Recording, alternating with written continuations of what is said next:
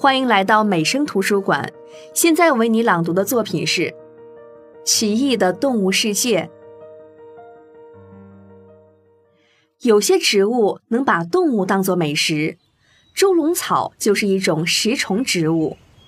它叶子的顶部长得像瓶子，上面还有一个小片像掀开的盖子，盖子的边上有蜜，虫子飞到盖子上吃蜜，一下子就滑进瓶子里。